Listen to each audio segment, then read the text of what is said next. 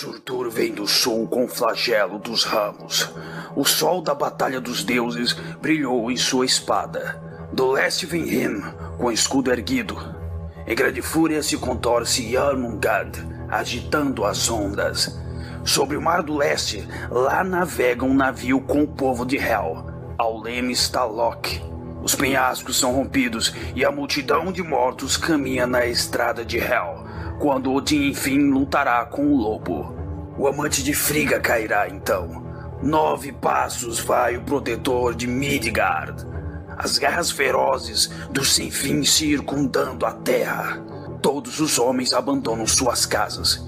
E morto pela serpente, o destemido Thor afunda. O sol ficou escuro e a terra afundou no mar. As estrelas brilhantes caem do céu. Feroz cresce o vapor que alimenta o fogo. As chamas saltam alto sobre o próprio céu.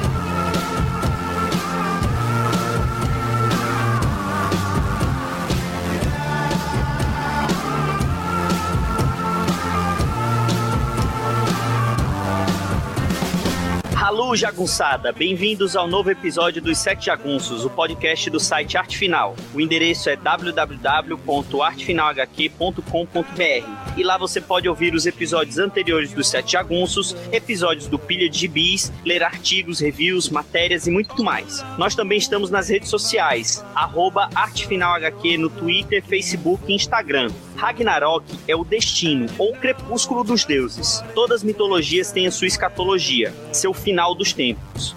Mas nenhuma mitologia tem um apocalipse tão épico quanto a mitologia nórdica. Talvez seja por isso que os quadrinhos retrataram tantas vezes esse embate sangrento entre os deuses. Eu sou o Marcos e junto comigo testemunhando esse crepúsculo estão Luigi, o Valente. Enterre meu coração em Jotunheim. E aí, pessoal, beleza? Reginaldo, o Volumoso. Opa, e aí? O Galante, Mauro Elovitch. Continuo aí lutando pra morrer e ir pra Valhalla. O príncipe das mentiras, Vitor Azambuja. Isso é mentira, eu não sou o príncipe das mentiras. E Yuri o Severo. E aí, beleza? Ó, com o filme Thor Ragnarok em cartaz, decidimos explorar essa passagem mitológica tão bem representada nos quadrinhos da Marvel principalmente. Porque parece que todo escritor que passou pelo título do filho favorito de Odin resolveu escrever sua versão do fim dos deuses nórdicos. E no próximo bloco nós vamos nos esmiuçar em várias dessas versões informações.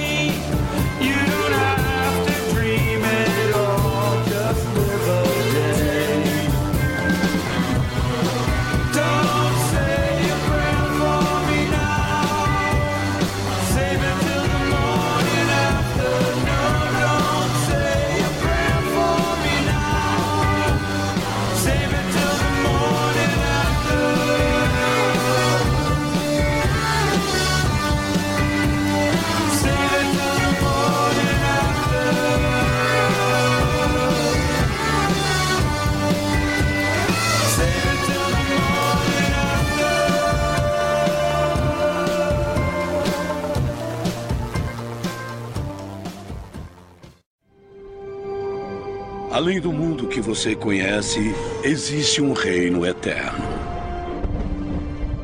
Asgard. A luz brilhante dos nove mundos. Asgard é um lar para os deuses. Deuses que se ajoelham perante o grande pai. Odin. A força vital de Odin flui por toda a Asgard. E Asgard é Odin. O seu poder é soberano. E ele mantém o reino de Asgard em segurança. Mais uma vez a cada inverno, o velho pai tem que descansar e entrar no sono de Odin. Quando Odin dorme, sua ausência deixa Asgard vulnerável. E é então que o mal cai sobre o seu reino. Como vocês ouviram, nós vamos falar do Ragnarok, né? vamos dar uma passada por várias versões que, que teve no, nos quadrinhos do Thor. E até no finalzinho a gente pode até falar de algumas coisas que não saíram no, no gibi do Thor, né? De outras versões que vários escritores fizeram. Com certeza nas nossas indicações vão, vai ter algo nesse sentido. A gente queria começar mais com a parte mitológica, né? Com o que a história diz desse mito nórdico do fim dos tempos, né? Yuri, Fala um pouquinho sobre a parte mitológica do Ragnarok. Até hoje existe uma, uma, uma discussão entre os historiadores, né? Porque é, não se sabe se Ragnarok ele surgiu depois do contato dos povos do norte, no caso os povos medievais do norte, né, com os cristãos, ou se essa perspectiva escatológica nórdica ela já foi sendo inserida na mitologia desses povos do norte a partir da, da chegada dos índios, dos europeus já há muito tempo, né? Muito antes da Idade Média, assim. Mas assim, pelo que se constrói é que essa perspectiva de um tempo linear já é tida dentro na Idade Média, tanto para cristãos como para os povos do norte, né? Porque ao mesmo tempo que prega um conceito de tempo linear, que ele é de começo, meio e fim, e vendo a questão do Ragnarok como sendo o apocalipse nórdico, vamos colocar dessa maneira, mas ao mesmo tempo ele inicia com o conceito do eterno retorno, né? E aí pode-se vislumbrar em alguns conceitos a ideia do tempo circular. O Ragnarok, ele, na verdade, ele, se você for fazer uma, uma reflexão sobre o próprio conceito do nome, né, seria o mais próximo, mais ou menos, do destino dos deuses, né? Seria o momento que você vai ter uma, uma épica batalha entre os deuses e, e, os gigantes e monstros liderados por Loki, no caso os deuses liderados por Odin, né, numa grande batalha, né, por Midgard, no caso que seria a Terra, né? E também envolve os nove reinos, né? Antes do, de tudo acontecer, Loki tinha sido preso juntamente com outros outros gigantes e monstros e condenado à eterna tortura. No entanto, ele mesmo ele, ele estando preso, ele possuía uma lábia, uma influência muito forte além da prisão que ele estava, né? E começou a instigar vários conflitos entre os seres humanos. Isso foi uma das primeiras fases. Mas, além dessas questões, você tem dois lobos, né, Skoll e Hat, que, é que perseguiam o Sol e a Lua, mas você nunca conseguia alcançar esses astros. Próximo ao, ao, ao fim dos tempos, né, eles alcançam né, o Sol e a Lua e mergulham a Terra em trevas, o que faz provocar terremotos em Midgard e maremotos, né? E aí você tem o conceito do dilúvio também, é interessante, na, na presença do Ragnarok, e, e, o que termina provocando a libertação de Loki e os gigantes das prisões. No caso, Odin reúne os Argardianos e também guerreiros mortos, né, ao longo do tempo, que tinham sido recolhidos nas batalhas e que estavam repousando em Valhalla para lutar a favor dele, né. Dentro desse conceito escatológico da, da mitologia nórdica, você vai ter a morte da maioria desses deuses, que vai sobreviver desses deuses é apenas Vidar e Magni. Magni era um dos filhos de Thor e Vidar era um dos filhos de Odin. Dessa batalha também sobrevive o casal de humanos, que é Lif, Lift Hazi, eu acho que é alguma coisa assim, que tinha se escondido na carcaça de Brasil. É nesse momento, depois dessa batalha, depois que a maioria dos deuses morre, né? Aí você tem ali o renascimento da Terra, né?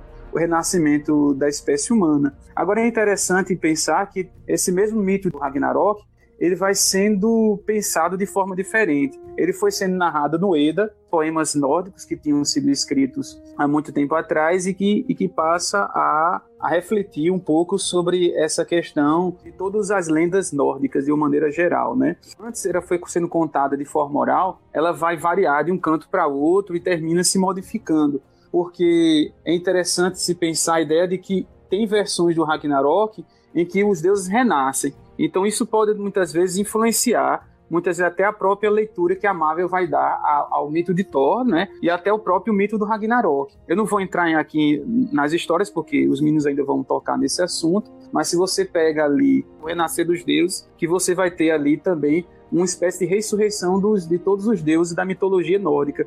Agora, interessante que você consegue traçar um paralelo com a questão do apocalipse cristão, né? Quando você percebe que com o final do Apocalipse, você tem a destruição da terra, e aí você tem o renascer, uma nova terra e um novo paraíso, um novo céu. Isso parece muito. Em alguns momentos é bem semelhante. E, e, sobre essa semelhança ou essas diferenças com outras escatologias, com outros finais mitológicos ou religiosos que você consegue identificar no Regi? O Ragnarok, assim, mais esmiuçado, eu acho que realmente é, é, é o mito nórdico. Mesmo, né? Ele realmente ele tem semelhanças com o Apocalipse, que até assim é importante ressaltar que esse poema, todos esses poemas, eles eram falados. A escrita a nórdica, ela é muito restrita, não é? O, o, povo ele não era letrado, né? Ele, o, eles não sabiam escrever. Quem escrevia, quem tinha o domínio da escrita, era considerado um feiticeiro, assim, alguém superior, né? Mas os mitos, os contos eram narrados de pai para filho, assim, entre as gerações, e tem a suspeita, né?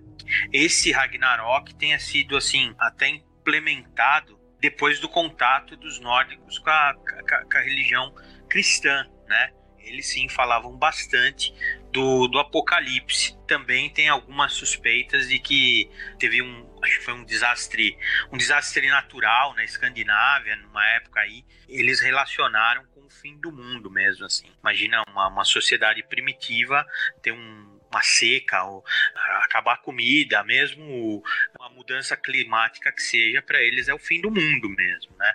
Então é normal isso. E as outras culturas também fazem isso. Quem, quem tem uma ideia bem relacionada com isso são os incas, né, de ciclos. O Grant Morrison até aproveitou disso em Invisíveis, né?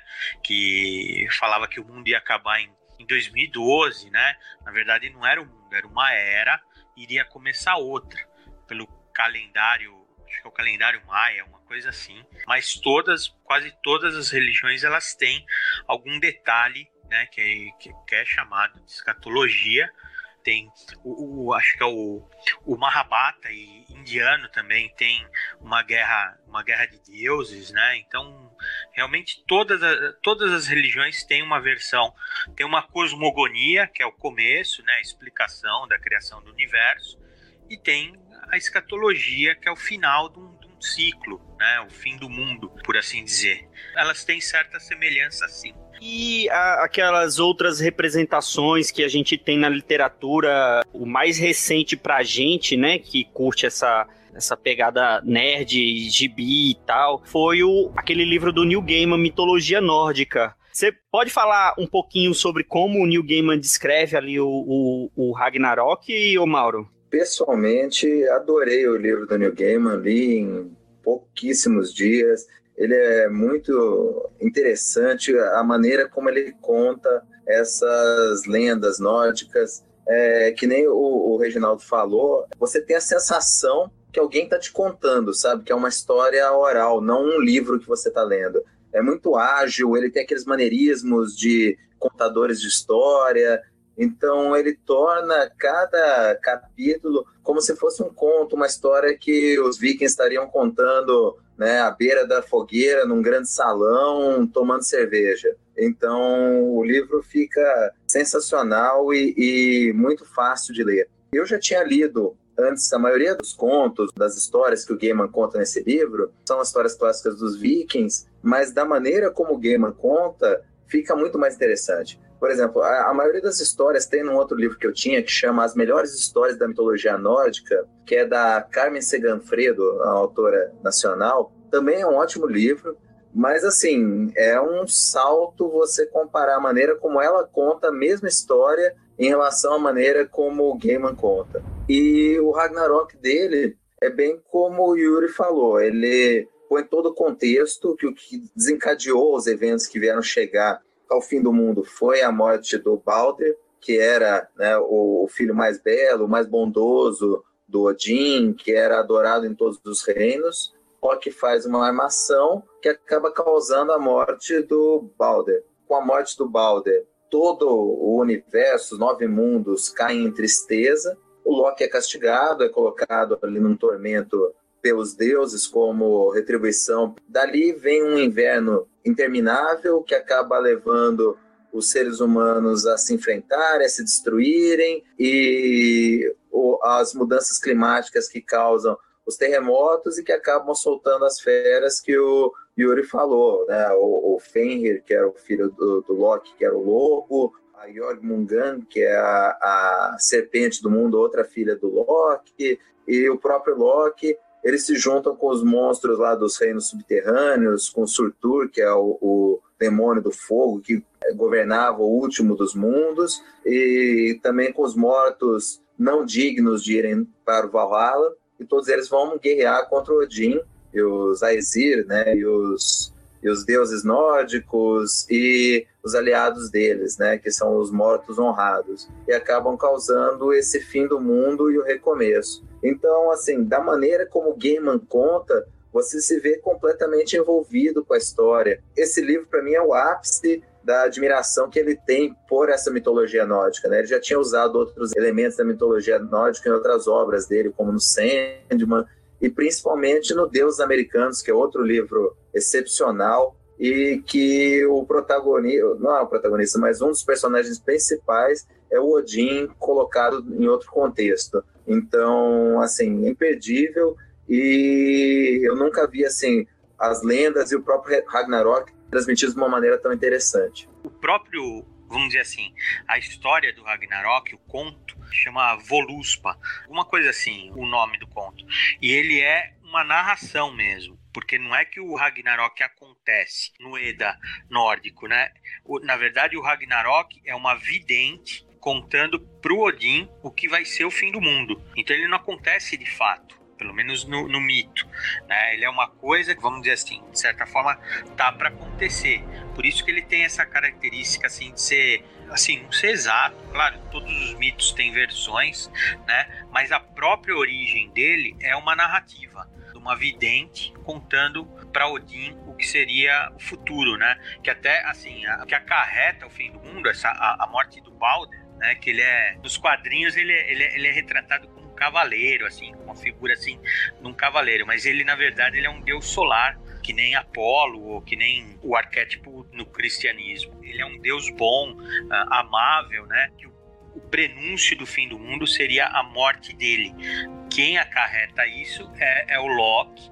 Também nos mitos ele não é filho de Odin. Ele é uh, irmão de sangue de Odin, né? Ele é filho de gigantes e foi trazido para Asgard por Odin, né? Então tem essas mudançazinhas assim em relação talvez aos quadrinhos que a gente conheça mais. Os próprios mitos têm uma variação assim, né? Até por isso que eu comentei, que ele realmente não tem registro disso. Quase assim uma coisa de narrativa que talvez algum padre católico resolveu escrever. Parece que depois o Ragnarok ele foi incorporado em outras versões do Eda, sabe? Pelo menos foi algumas informações que eu encontrei. Primeiro, era uma tradição oral, depois ele passou para ser verso, no caso, é, escritos, né? E você tem versões do Eda que é em prosa. Aí depois eu não sei é, se dizer qual foi o século de, direitinho, não sei se foi século XIII ou foi século XIV, quando você tem para em prosa, que aí o Ragnarok é incorporado como uma parte do Eda, sabe? E é interessante como o Gaiman faz essa transição como você mesmo falou, né? Até o momento da morte do Balder e da visão da vidente que conta pro Odin como vai ser o Ragnarok, é, ele vai narrando os capítulos. Quando chega no capítulo do Ragnarok, ele fala mais ou menos como se fosse um viking contando. Então, meus amigos, isso foi o que aconteceu em outrora, e agora eu vou passar a dizer para vocês o que vai acontecer no futuro.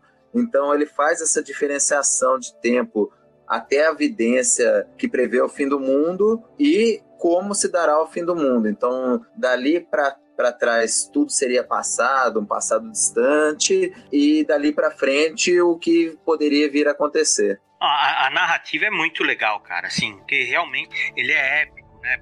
Primeiro que ele reúne assim, o, o, Loki teve os três filhos e são três monstros, né? É a serpente que dá volta no mundo, o lobo que ele era insaciável, né? E a própria a Hela, né? A deusa da morte é filha do Loki também, né? Então ele foi, vamos dizer assim, durante a vida dele, ele foi se preparando para fazer esse fim de mundo. Então, a hora que acontece, né, que tem, tem a morte do Balder, aí ainda sobra uma esperança se todo mundo podia ressuscitar. E aí acaba que o, o Loki mesmo é que não, não, Acho que foi o Loki, né? Que, que se recusa a, a chorar pela morte do Balder. Então o mundo vai acabar mesmo, não tem jeito. Quando isso acontece, as, as forças opostas, assim, tem gigantes, tem na, navio de mortos, é assim, é muito. Você é, é, consegue imaginar um filme com, com, com, esses eventos, assim, né? e, e foi o que o Yuri quis falar, assim, né? Cada um dos deuses tem um fim, assim, né? O Loki, ele luta com, com o Heimdall, né? isso, né? E eles morrem, o Thor morre, o Odin morre, quer dizer, morre todo mundo, cara.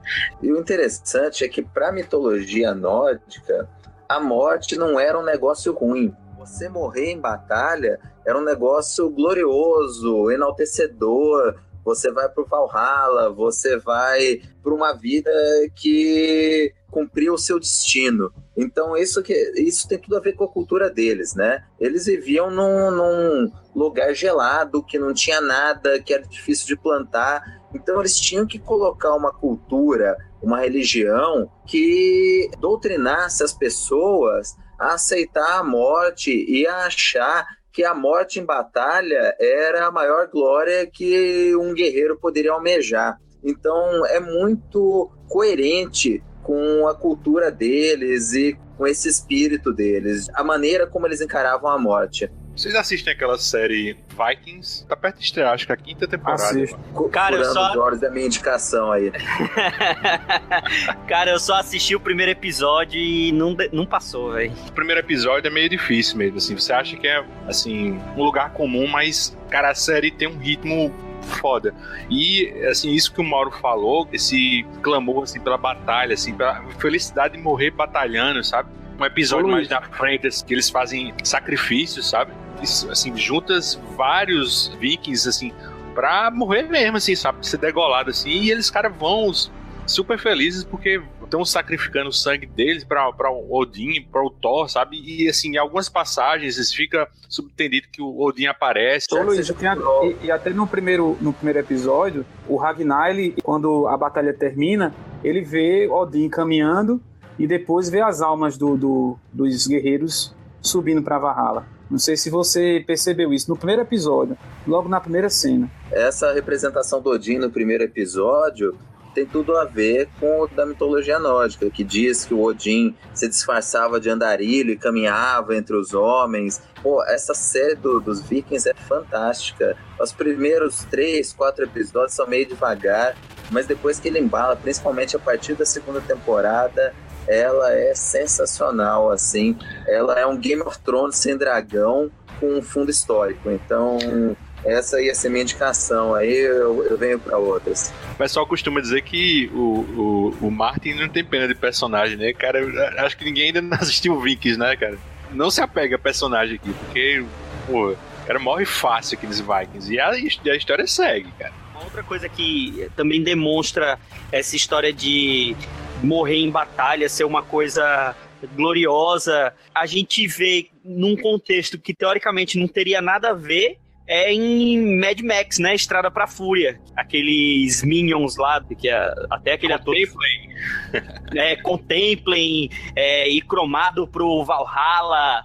E, e, e, é engraçado, né? Porque é uma coisa, teoricamente, não é tem nada a ver. Os caras estão no meio do deserto, testemunho. Os caras estão no meio do deserto, não tem água pra nada, não tem nada a ver com viking, mas é, é impressionante a, a, essa parte da cultura, como é, pode ser utilizada em qualquer contexto, né? Exato, não tem nada a ver, mas tem, porque você vê, né, a ideia, né, do, do Mad Max é que é um futuro, né, pós-apocalíptico, que sobraram pedaços da civilização que eles vão construindo aquele mundo bárbaro. E para aquele mundo, essa cultura também faz sentido de estimular os jovens a não se atemorizarem, a não terem medo da morte, a acharem que um final glorioso é morrer em batalha e que para eles a pior desonra era se acovardar ou ser considerado indigno. Então tem tudo a ver, eles aproveitam essa cultura viking no futuro pós-apocalíptico do Mad Max. É, foi ótima essa, essa lembrança que você teve. Isso é uma espécie de remitologização. É um conceito assim que é um literato russo, é Eliezer Meletinsky, que trabalha, sabe? Que assim que os mitos são sempre reconstruídos, assim, sempre alguma religião bebe de outra religião, um mito bebe de outro mito, um mito alimenta uma religião, sabe? Pois é. Agora que a gente falou um bocado do, do mito do Ragnarok. No próximo bloco a gente vai falar um pouquinho sobre os gibis que retrataram esse mito e como ele foi adaptado. Por sete dias, bandos de trolls gigantes, elfos negros e demônios tentam ganhar o controle sobre os nove mundos. Mas eles são eternamente derrotados por ele. Meu arrogante e bruto meio-irmão. Thor.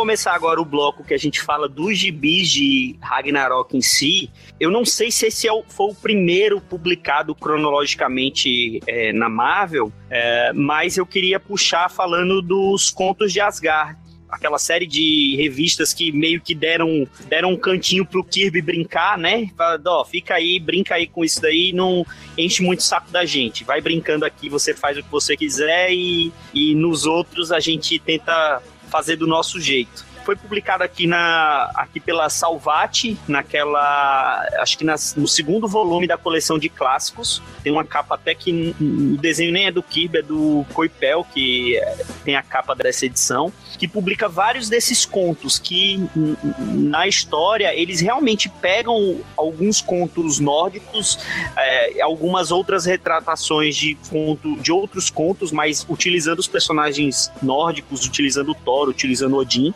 E o Kirby fez ali em duas historinhas curtas de cinco páginas cada, ele falou realmente do conto. É, é como se estivesse retratando o conto. É, é todo narrado em, com recordatório. Tem aquela epicidade que o, o, Ragnarok tem que ter, mas não é super-heróico. É, é engraçado isso. Ele não é, não é super-heróico. Ele puxa para isso e, e conta realmente o, o, o, conto certinho ali e é uma coisa muito bonita. Os desenhos do Kirby estão maravilhosos. Eu não sei se pelo fato dele estar tá mais livre ali, ele tá fazendo com mais gosto e, e acaba saindo mais bonito, mas os desenhos estão maravilhosos. E uma coisa que eu notei, que, que aí eu queria perguntar até para você, Vitor, no finalzinho desse conto, ele fala do renascer dos deuses. Talvez algumas ideias que ele queria aproveitar na revista do Thor, que a gente vai falar um pouquinho do Ragnarok propriamente dito do, do Thor daqui a pouco, que o, o Lee fez com o Kirby, mas a gente sempre soube que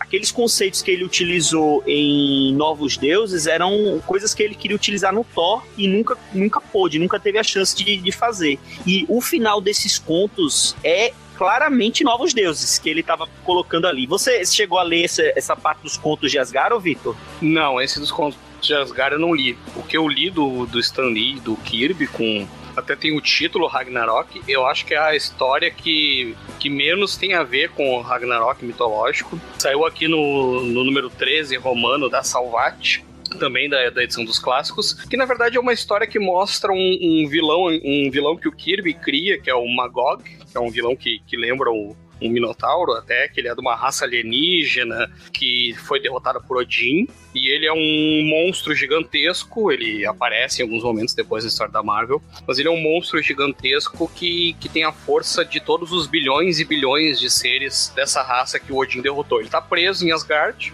é, acaba sendo libertado pelo Ulik. É daquelas histórias, ela saiu no Thor 153 a 159, ó, da primeira série ainda do, do Stan Lee do Kirby, era aquelas histórias que, que, no ritmo antigo, né, vai emendando uma coisa na outra. Ela começa com o Balder junto com a Carnila, a rainha enorme. É, o Thor acabou de derrotar o Ulik, mas ele volta pra Terra. A Encantor vai atrás dele porque o Loki roubou o martelo. Tem uma boa parte da história que se passa na Terra, até que ela finalmente vai para Asgard e o Thor acaba indo porque ele. que um grande mal tá se batendo sobre Asgard, que é justamente o Magog. Tem muito pouco do Ragnarok mitológico, eu acho que até aí o Kirby talvez tenha enfrentado uma certa resistência editorial, ou talvez o, o Stan Lee não comprasse tanto a história ainda de colocar muito da mitologia no personagem. Curiosidade é que essa a Mighty Thor 159 da série original é justamente aquele retcon que conta que na verdade o Thor da Marvel, que nessa época era o Donald Blake com o poder do, do Thor por causa do martelo, na verdade ele é esse retcon da Mighty Thor 159 conta que ele não, que ele era o Thor na mitologia mesmo, sempre foi, foi mandado para a Terra para aprender uma lição de humildade, aquela história que a gente conhece mais é que vai ter ramificações em toda, toda a mitologia do, do Thor que a gente está conversando hoje. É uma história que de Ragnarok só tem o nome porque tem a perspectiva do Magog em algum momento desembainhar a espada de Odin e por fim é tudo. Acho que a única referência ao Ragnarok mitológica é essa. Mas é uma história muito boa, uma história muito legal do, do, do Kirby do, e do Lee. Tem cenas de ações muito bacanas. É uma bela pedida desse encadenado que a Salvat lançou agora. Eu nunca tinha lido essa história, salvo essa do, do retcon da origem. Fiquei bem, bem satisfeito. Assim, o Kirby, desenhos fantásticos. Dá uma, dá uma alternada um pouco de uma edição para outra. A gente sabe que ele fazia milhares nessa época, mas é, é bem legal. E esse Magog, embora criado pelo Kirby, ele vai, vai aparecer num, num Ragnarok mais recente aí, que mais pra frente a gente conversa. Ele vai aparecer também, o, o, o Victor, agora no, no novo arco do Thor. Depois do legado, é, legado, qual que é o nome da, da série da Marvel agora? Legado? Legacy. É ele que vai voltar agora também. É o mesmo personagem. É, é Magog ou Mangog? É Mangog. Não tem esse man. Porque Ma É Mangog. É Mangog. Mangog. Mangog. Olha É. Mangog. Tô, tô falando que é Mangog desde o começo. É Mangog. É, Magog é uma referência bíblica, né? Gog, Magog é uma referência bíblica. Eu acho mais legal dessa fase do Kirby e do, do, do Stan Lee é que eles, uma hora, eles mandaram a mitologia pra picas, né, meu? E falou, foda-se, mitologia, vamos fazer a nossa própria mitologia. Você pode continuar e, e até depois responder essa pergunta. Você acha que, no caso do Kirby e do Lee, eles já estavam mais numa pegada sci-fi com, com toque? Até uma coisa que a gente falou lá no podcast do, dos 100 anos do Kirby, a gente até deixou de fora Thor, deixou de fora Novos Deuses por ser uma pegada mais sci-fi, mas você concorda isso, que é uma pegada muito mais sci-fi do que mitológica? Não, eu acho que estava restringindo eles ficar só na mitologia, entendeu?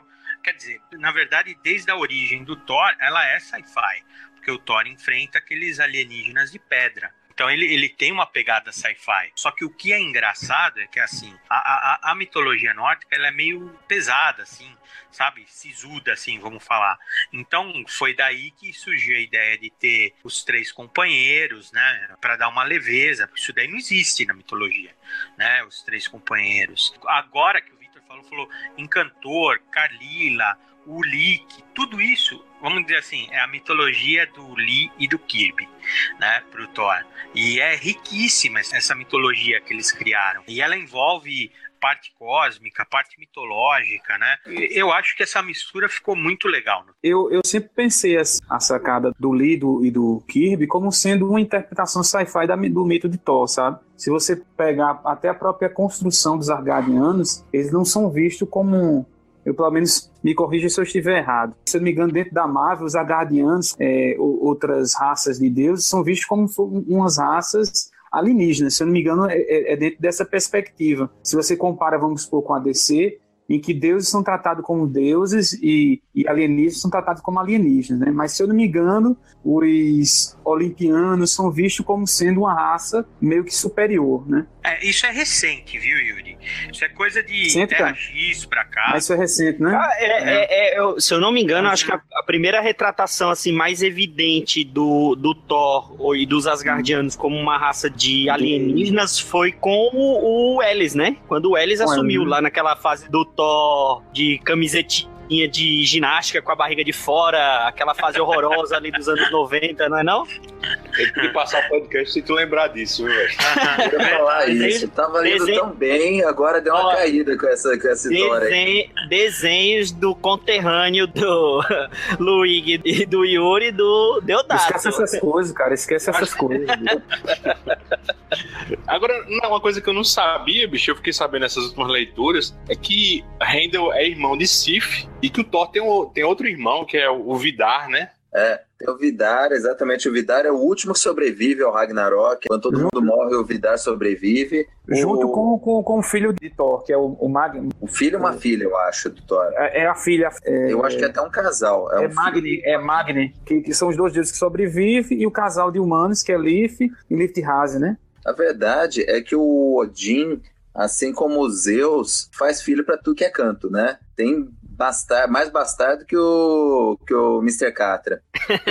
Ele, ele também se disfarça de cabra, de touro, de essas coisas igual os Zeus, não. É só vai lá, chega na chincha e vai. Ele chega na chincha. Até onde tem aqui, ele não muda de forma. Quem faz essa coisa de mudar de forma aí pra fazer filho é o Loki. Tanto é que A o Fenrir é filho do, é filho do Loki. O, o lobo e o lobo, cavalo. A serpente, o próprio. Exatamente, o cavalo do Odin era filho do Loki. Na verdade, assim, o Loki foi a mãe do cavalo, né? Foi a égua que. Ih, rapaz.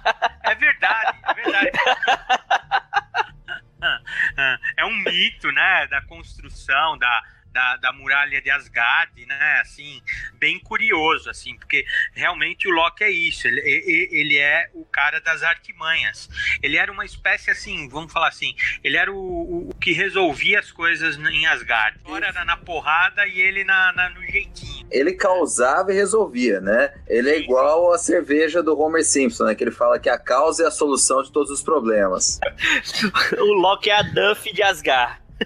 Tem por aí. Quem, quem entra nessa conta da filiação de, de, de Odin também agora é a Angela, né? A gente comentou isso mais no, no podcast Pecado Original, mas quem é a nova irmã agora deles agora é a Angela. E é bem interessante que na, na minissérie, que é, é escrita por Kieron Gillen, o Loki ele fica meio assim, sabe? Porra, eu, eu achei que eu ia ser sempre a ovelha negra da família, sabe? Mas aí a Angela é mais carregada que ele, sabe? Ele fica puto, fica meio ciumento, mas também orgulhoso né, da parte dele, dela, sabe? Bem legal essa, essa Cara, mas é- essa, essa, esse enxerto aí da Angela é ruim, hein, meu? Puta merda, não, não combina com. Mas você leu, Reginaldo, dessa minissérie dele, do, é com, do Kieron Gillen e do Phil Jimenez. É muito bom, bicho, essa história. Eu acho, só pelo fato do- de hoje a Marvel tá chamando de 10 reinos ao invés de 9 reinos, por causa da Angela, só isso já me incomoda, cara. Entendeu? Porque- Também acho que foi meio forçado Nem- isso, viu? Não, nem começa. Você vai falar de forçado, nós vamos começar a falar da Tora e aí o negócio vai descambar. O, o- mas você- vê como que é engraçado? Eh, eh, Essa mistura de mitologia com sci-fi é o que acontece de melhor na série do Thor, né? Da poderosa Thor. Ela se envolve com, com os deuses Shia, né? Antes disso ela estava numa guerra entre os dez reinos e é gigante pilotando tanque, morcego gigante com bomba atômica, é assim, essa mistura é bem usada hoje em dia. O Jason Aaron ele usa ele usa isso muito bem, cara. A- agora, o que, o que eu ia falar, cara, é que esse Vidar aí, ele aparece pouco nos quadrinhos. Mas ele, cara, ele é sensacional a história dele. Porque ele é, primeiro que ele é assim, ele, ele é um deus bonzinho, assim, né? Ele é o deus do silêncio, ele não falava muito, ele não ficava em Asgard, ele ficava afastado. Só que no Ragnarok, o Odin tava puto da vida, né, meu? Foi lutar com o lobo, com o Fenrir, e acho que ele pulou na goela do lobo e o lobo engoliu ele, meu. Não fez nada, o lobo não, ele não matou o lobo. Quem mata o lobo é esse Vidar. E é legal que tem várias representações dessa cena, cara, que é ele pisando com um pé na, na mandíbula do, do lobo e levantando a boca dele com a outra, assim. Então ele, ele racha no meio o lobo, né? E vamos dizer assim, a participação mais uh, viking dele nas mitologias é essa, é se vingar o pai, só isso. E aí ele faz parte desse novo ciclo que vai surgir, né? Mas nos quadrinhos ele apareceu muito pouquíssimas vezes, né? Ele é bem pouco aproveitado mesmo. Ele apareceu nessa nesse Ragnarok do Oimin, ô Vitor. Ele aparece morto já. O Ragnarok do Michael Avo Omin, com desenhos do André de Vito, que também saiu recentemente pela, pela Salvati na coleção de capa vermelha, a edição dedicada ao Thor. Para mim, dos que eu li, ele é o que melhor casa, assim, o que vocês estavam comentando sobre a, a história mitológica mesmo, né?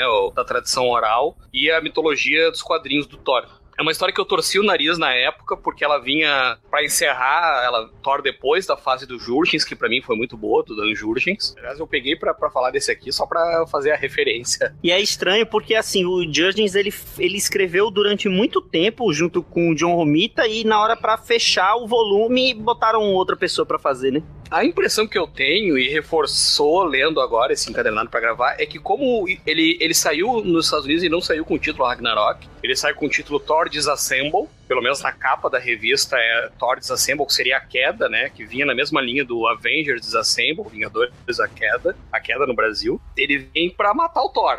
Chegaram em algum momento disseram, ó, tem que matar o Thor, vai sobrar só o Capitão América e o Homem de Ferro, vai sobrar só esses dois, você tem que dar um jeito de matar o Thor. E aí o, o Emig, ele consegue, em seis edições, juntar tudo que é mitologia do Thor nos quadrinhos com a mitologia do Ragnarok nórdica mesmo, né, na tradição oral. Na época eu não gostei mas lendo agora, cara, é uma história bem legal, muito corrida, né? Como eu falei, o Vidar, ele, ele, ele tá na história, conta uma história dele, que ele era um, um irmão do Thor, que resolveu ser fazendeiro, que não queria nada com os demais deuses, mas que chegou na hora H ele lutou. Aparece todo mundo, aparece o, como eu falei, o Mangog, aparece o Bill Raio Beta, aparece a Valkyria, a Sif, os Três Guerreiros, todo mundo tem uma participação importante na história. Ela só é meio corrido, porque eles tinham que fazer nessas seis edições, né? Para encaixar com a saga Disassemble, né? A queda dos Vingadores, e aí dá deixa pra, pra Guerra Civil. Mas, cara, se tivessem dado, assim, umas 16 edições, um pouquinho mais, um ano de história por cara, eu acho que dava umas histórias bem épicas, assim.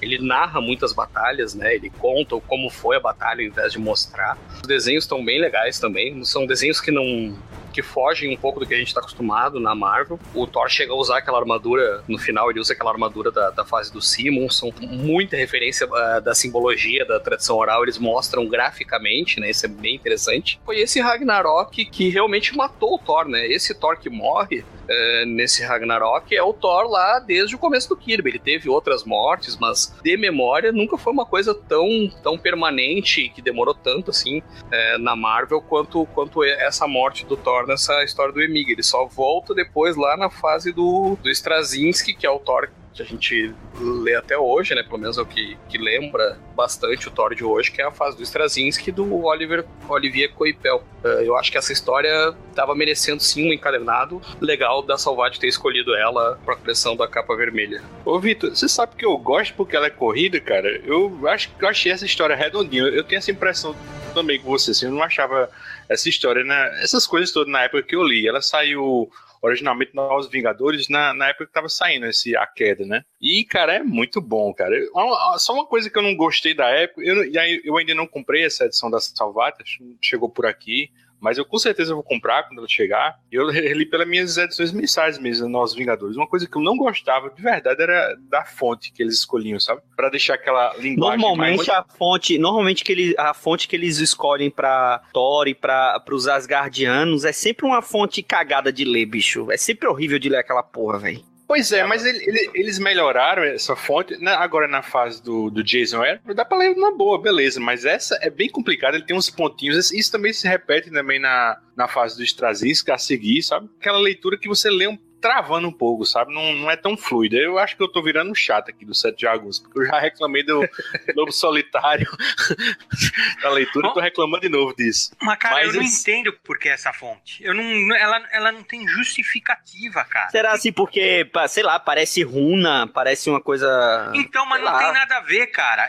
Se, se fosse para expressar um sotaque, por exemplo, até não justifica, mas enfim, é uma representação gráfica de um som. Acho que é pra, pra representar uma voz retumbante de Deus, É, assim. eu, eu ia Mas fica Não, cara, fica realmente difícil pra ler. Mas todo Mas- mundo fala assim, é, em Asgard, todo mundo, todo mundo, até assim, todo mundo é retumbante. Imagina que lugar irritante, meu, você acordar. eu, eu tenho. É. Agora, horrível, hor- horrível. Falando desse Thor do Oiming aí, eu gostei da história, eu acho ela bacana, tem várias referências interessantes. Eu tenho a mesma impressão que o Vitor de que pela pressa das poucas edições fica tudo muito jogado, sabe? Soluções vêm do nada, morrem personagens e você não conseguiu nem sentir, sabe, o impacto da morte deles. Eu tenho essa impressão de que num run maior ela seria uma baita de uma história. Então eu fico um pouco decepcionado. Mas eu acho, assim, no, no geral interessante, acho uma história até corajosa, a maneira como eles mostram a morte do Thor e o fim do, de, de Asgard, como realmente um fim, uma revolta contra um ciclo forçado. Eu gosto especialmente da, da parte que o Thor, fazendo referência né, aos próprios mitos nórdicos, resolve fazer o mesmo sacrifício do Odin para conseguir sabedoria. Então ele dá os olhos, né, o Odin no caso foi um olho, o Thor no caso os dois, para obter sabedoria e, e ficar enforcado, pendurado na árvore da vida, como uma maneira de se auto-sacrificar. Achei bem legal essas referências. Eu acho que essa é parte que eu acho mais interessante nessas histórias. a Sif ela perde o braço, o Bill Beta ele vira um regente do que resta dos Asgardianos, o Volstagg ele fica em luto porque perde o- o- os, os dois amigos, né, o Fandral e o Rogun, e assim ele fica magro, né, Ele tava com fome, porque não tem comida, com fome, né? é, exato. É, o Mione é dan- danificado e o Loki ele, ele rouba a forja que, que fez o, o, o Mione, ele forja outros martelos. Aí, como o Victor disse, assim, o, o traje da, da Era dos Ossos Quebradiços ele volta, sabe? Ele volta a vestir essa, essa indumentária. E como o Mauro disse, assim, quebra o ciclo né, do, do Ragnarok. Esse Thor ele funciona como uma alternativa de, de Odin para quebrar esse ciclo, assim, ele ter sido enviado para a Terra era justamente para ele conquistar essa herança humana, sabe? Ele virar e, tipo um mestiço e quebrar esse ciclo. E é, e é o que acontece no renascer dos deuses de Straczynski. Os deuses asgardianos, eles estão imersos entre a população mundial. É um pouco parecido com o que o Neil Gaiman fez com os Eternos, sabe? Ele, o Thor, ele, quando ele renasce, ele vai atrás dos, dos três guerreiros, de Sif, de Loki, volta como mulher. E eles estão entre os humanos. E, e para que o, o ciclo de Ragnarok seja interrompido, assim, continua interrompido, a Asgard ela renasce dentro da Terra, né, no, em Oklahoma, né, no, no município de Broxton. E assim, isso é bem bacana, que, que vira é, tem problema de soberania, assim, lá com, com, os Estados Unidos e tal. E assim, eu, o, a Asgard agora vira Asgard e fica fora do, dos novos reinos. Tanto que no, nos mapas mais atuais dos nove reinos, que agora são dez, tem um local lá de Asgard, assim, onde ficava Asgard. E agora vira Asgard ali, nos Estados Unidos. Cara, isso é bem bacana, cara. Essa, essa parte aí do, do sacrifício, os dois olhos, ele começa a dominar as runas. Cara, eu achei sensacional esse arco, cara. Sensacional mesmo, redondinho mesmo, assim, sabe? Eu acho ele mais legal quando você une ele com a fase seguinte do Straczynski, porque daí faz muito sentido, igual você falou, é muito legal esse novo ciclo dos deuses, além de um recomeço eterno, mas na Terra, o, arco do Straczynski, do Thor procurando os deuses é, entre os humanos é muito legal, eu acho que foi uma solução muito bacana. Eu acho que analisando essa sequência aí do Thor do Heming e lendo logo na sequência o Thor do Straczynski, fica muito redondo, fica muito legal. Só para fechar essa parte, o, Loki ele meio que tenta engatilhar um, Ragnarok dentro da Terra, né? Que é justamente essa fase final do, do cerco, né? Que ele meio que sabota tudo, assim, coloca Norman Osborn para invadir a Asgard em Oklahoma, né? E de fato, ele, ele, até consegue, mas assim, mas pelo menos nessa realidade do universo 616, o, o, Ragnarok, por enquanto, não é mais uma alternativa, justamente porque eu disse, porque agora Asgard tá fora do, do, dos novos reinos, sabe? Isso é essa, essa pegadinha, sabe? Parece que o, o crepúsculo dos deuses só pode ser iniciado se Asgard estiver lá no lugar dela. Como ela tá aqui na Terra, isso provavelmente não, ainda não pode ser engatilhado. E não só isso, não só pelo fato de ele estar na Terra, mas pelo contexto do Heming, pelo Thor ter se rebelado contra esse ciclo eterno, por ele ter querido pôr um fim naquilo e fazer um recomeço sem saber como vai terminar, ao invés de ficar naquele looping eterno. Coisa legal também dessa, dessa história do Emig é como ele usa o Thor do Kirby, que tem aquele lado humano, que ele teve que viver anos como dono do Blake, para ser justamente o que faz ele conseguir quebrar o ciclo do Ragnarok. O Emig também usa aquelas entidades que chamam os aqueles que sentam acima da sombra, que são seriam deuses superiores até os deuses de Asgard, que estavam se alimentando do Ragnarok e o Thor se sente ofendido com aquilo. E, e o grande lance é por ele ter um lado humano, eles não sabem mais como ele vai reagir. Então, nessa existência, uma reação totalmente imprevista que consegue quebrar o, o ciclo do Ragnarok. Então, eu achei muito legal como o Emig usou isso, que tá no cerne do Thor dos quadrinhos, lá da, da fase do Kirby do Lee, como o grande, o grande ponto de, de virada dessa história, que justamente aí continua na fase do Straczynski, um Thor muito mais humano, é, dentro da Terra, né, já se afastando um pouco da, dessa figura ligada aos deuses, que aqueles que sentam acima da sombra, que até eu tava pesquisando agora para gravar, esse aqueles que sentam acima da sombra, é, eles foram criados pelo Claremont numa história da Tropa Alpha, num crossover com os X-Men. Quer dizer, olha como o cara resgatou coisas de toda a mitologia do Thor, né? Até uma história lá do Claremont que se passa em Asgard, ele, ele usou para contar esse Ragnarok. Eu acho que só por isso vale ler essa história com outros olhos. Sabe? Cara, o cara é um desenhista, né? Ele, ele faz a arte do Powers, do Brian Michael Bendis, né? Não sabia que ele tinha essa habilidade, assim, como roteirista, não, cara. Eu fiquei... Ele, ele ainda tem uma, uma história que saiu também nessa mensal dos Novos Vingadores, com os Três Guerreiros, acho que é Pacto, coisa assim, um nome. Uma história muito boa, é desenhada pelo Scott Collins. Mas uma coisa você falou agora desses deuses que sentam acima das sombras, eu torci, cara, que se aquele conselho tivesse sido um conselho feito só de Odins de, de, de outras realidades, de outros Ragnaroks, dos Ragnaroks passados, e se fossem Odins que tivessem vendidos. Como eles, eles, eles fazem uma proposta ao Thor, né? Eles, eles, não, agora que você tem um conhecimento e a gente respeita você, venha para aqui pro conselho para se juntar a eles. Aí eu fiquei pensando, cara, se fosse os Odins, os Ragnaroks passados, cara, essa história teria sido mais legal, né? Mas assim, não, não tira o brilho da história. Esse Oemin, ele, ele escreveu aquele Martelo dos Deuses também. É tipo um, um Thor, né? Com aquela arte mais. que lembra Powers mesmo, não é ele? Não é dele isso daí? Eu não conheço, não, Reginaldo. Mas, é, cara, é, eu, eu, ele ganhou meu respeito, cara. Depois dessa última leitura, muito bem escrito, cara, a história. Muito assim, seis cara, edições. Eu tava, eu tava invocado, meu, que eu falava, pô, mas vocês não vão falar de Disassemble? Vocês não vão. Vocês falaram, não, nós vamos falar do, do Thor do Oemen. O... Pô, mas e Disassemble, meu? E é a mesma coisa, meu. A idade mas... revela mais uma vez. agora, agora é interessante, cara, que, que o homem encadernado nos Estados Unidos, eu, como eu não, eu não, não peguei nessa da Salvat, mas o nome é Ragnaroks no plural mesmo, sabe? É que tem outras duas, eu tava olhando assim, encadernado, tem essa história e outras duas. Tem esse o Pacto, acho que é Blood Oath, e tem mais uma outra Ragnarok também, por isso esse encadernado chama Ragnaroks. Mas faria todo sentido, né? Porque essa, essa história do Aiming, eu acho que é desses da Marvel, é que ele mais explora essa, essa questão de que o Ragnarok é um ciclo, que ele vai ter que recomeçar, etc. Então faria sentido até. Cara, e essa arte do André De Vito, assim, não, não começou para mim descendo bem, não, mas no final, cara, tava adorando. E, e, me lembrava muito o estilo do Jim Starlin nos tempos áureos de Dreadstar, sabe? Eu achei bem nessa pegada mesmo.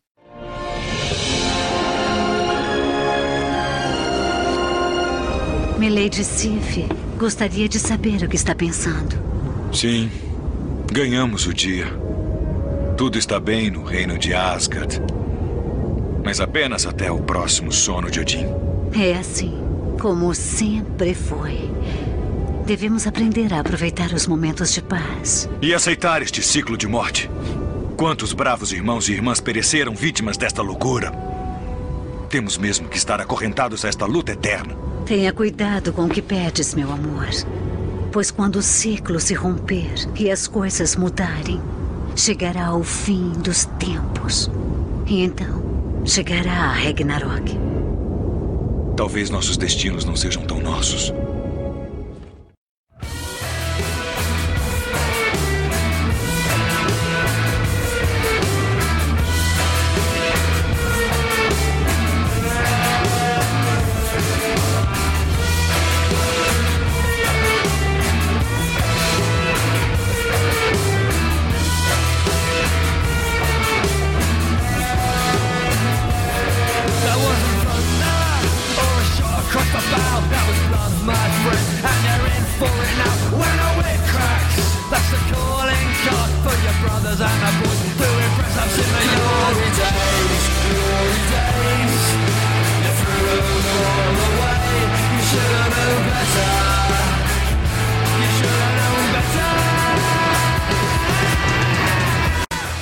Saído mais ou menos na mesma época, ou, ou talvez um pouquinho depois, aquela minissérie Por Asgard, do Robert Rod com os desenhos do Simone Bianchi. Você que leu essa mini também para gravar o podcast agora, não foi, Mauro? Nossa, eu já li essa mini várias vezes. É uma das minhas histórias favoritas do Thor. Ela é um pouco fora do contexto assim do universo Marvel, ela fica mais dentro do, do próprio universo de Asgard, lá que eles criaram. E ela é uma releitura do Ragnarok com elementos políticos. Eu acho uma série fantástica. Sem falar na arte do, do Simone Bianchi, que é um negócio impressionante.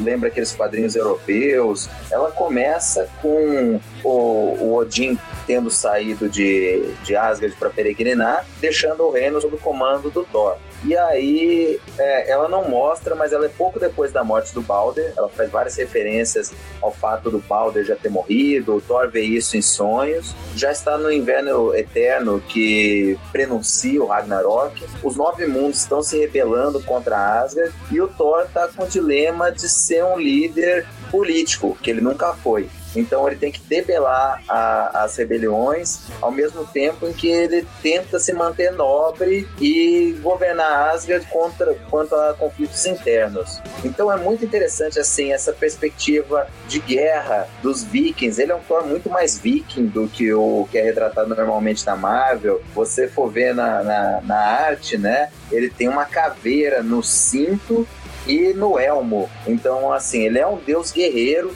Ele começa a, a, a minissérie enfrentando os gigantes para tentar acabar com a rebelião em Jotunheim. Os gigantes usam as mulheres e as crianças como escudo. E aí o Thor ele fica naquele dilema e ele acaba mandando as tropas avançarem, porque ele fala: se a gente for voltar atrás, toda vez que o inimigo colocar a mulher como escudo, nós vamos ficar sem alternativa, vamos perder o comando do reino. Então ele tomou uma decisão difícil política, qual ele se arrepende durante a minissérie e ele mesmo acaba se sentindo indigno de portar o, o Mjolnir. É, ele secretamente deixou o Mjolnir numa sala e ele não fala para ninguém, mas ele não consegue mais levantar o martelo, porque a partir do momento que ele começa a ter que tomar decisões políticas, ele não se sente mais digno de portar o Mjolnir. E aí vão tendo outros desdobramentos, mostra o Sigurd, mostra o Valhalla, reino de El, mostra a, a destruição de, de Asgard e esse recomeço, mas tudo com uma visão diferente, um pouco mais realista, um pouco mais Game of Thrones. Então eu acho assim essa minissérie é uma das minhas histórias preferidas do Thor. Cara, e esse Robert Rod é um monstro, cara, porque é interessante que essa história do Por Asgard, que é, é como se fosse o outro lado da moeda daquela minissérie que ele fez do, do Loki com o Ezad Ribic. Que naquela história, quem tava à frente de Asgard era o Loki, e meio que ele tem toda essa politicagem, que você disse, tem todo esse lance Game of Thrones, mas ele não tá sabendo lidar, não tá sabendo governar Asgard, e tem toda essa burocracia, e cara, ele tá se lixando para isso. É aquela metáfora que o Coringa usa no, em Cavaleiro das Trevas, né? Como se fosse o cachorro atrás do carro, mas quando alcança não sabe o que vai fazer. É bem interessante. E isso, o Thor, ele tá aqui, o regente, né, de Asgard, o, o Odin tá há mais de dois anos fora de, de Asgard, já faz três anos que tá o um inverno rigoroso, isso como, como prenúncio do Ragnarok. A Sif tá meio que tomando as rédeas do, do, do, governo de Asgard. O Ragnarok vai, assim, aparecendo pistas, assim, que, que, que ele tá acontecendo. Assim, aquela cena do, do Balder, assim, levando aquela flechada na testa, cara, é sensacional. É legal, assim, que ele mostra a CIF ela vira uma ala política que deseja debate, diplomacia, e o Tyr, que é o deus da guerra, que é irmão do Thor também, é a ala mais guerreira que quer resolver tudo na base da guerra. Ela é o Bolsonaro de Asgard. Então, o Thor, como regente, ele fica no dilema de ter que conciliar essas duas vertentes ao mesmo tempo em que ele está enfrentando problemas externos com os outros reinos, ao mesmo tempo em que ele está enfrentando uma, uma revolução da própria ela, que ela não aceita mais ter a separação entre o, o Valhalla, que é o, o, paraíso dos, dos que morrem em batalha, e o Hell, que é onde ficam né, os que morrem de maneira indigna, e ela causa uma revolução e joga todos os, os heróis de Asgard na vala comum e o Thor tendo que lidar com todos esses problemas, ele vê que assim ser um comandante, ser um regente é muito mais do que ser um herói. É um desafio diferente. E só lá pro final da minissérie, em que ele mesmo morre e acaba acontecendo Ragnarok, sem se falar em Ragnarok, mas acontece o fim de Asgard e o recomeço ele traz o, os, os, guerreiros valorosos de volta do réu para Asgard, escalando a árvore da vida. Aí, né, no final da minissérie, é que ele acaba conseguindo uma iluminação de como ser um bom líder sem perder a nobreza, sem perder os valores. E a minissérie termina com ele conseguindo levantar novamente o Mjolnir. Então é um negócio espetacular. Mas, ô Mauro, é, você comentou que essa minissérie ela se passa meio fora do universo da Marvel. Na verdade, ela é uma quase um Elseworld do Thor, né? Ela é uma história bem fora mesmo da cronologia, ela não, não se encaixa. E até ela deixa uma, uma ponta no final, ela tem alguns cliffhangers no final, coisas que não se resolvem, e deixa uma deixa por uma continuação que nunca veio, né? Exatamente. É, como eu falei, ele é um Ragnarok sem falar em Ragnarok. Tem alguém tramando os conflitos, você nunca vê quem é, você pensa que é o, o, o Loki, e no finalzinho, com um, dois quadros,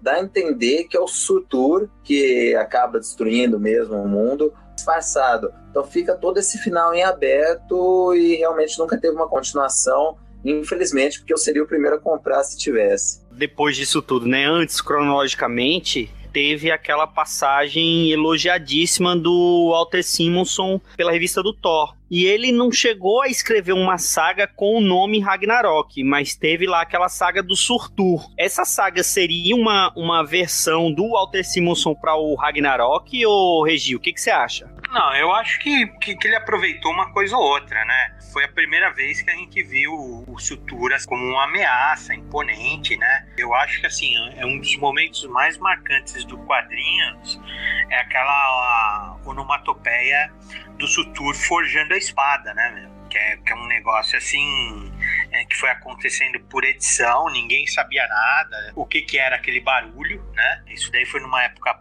pré-internet, pré qualquer coisa, né?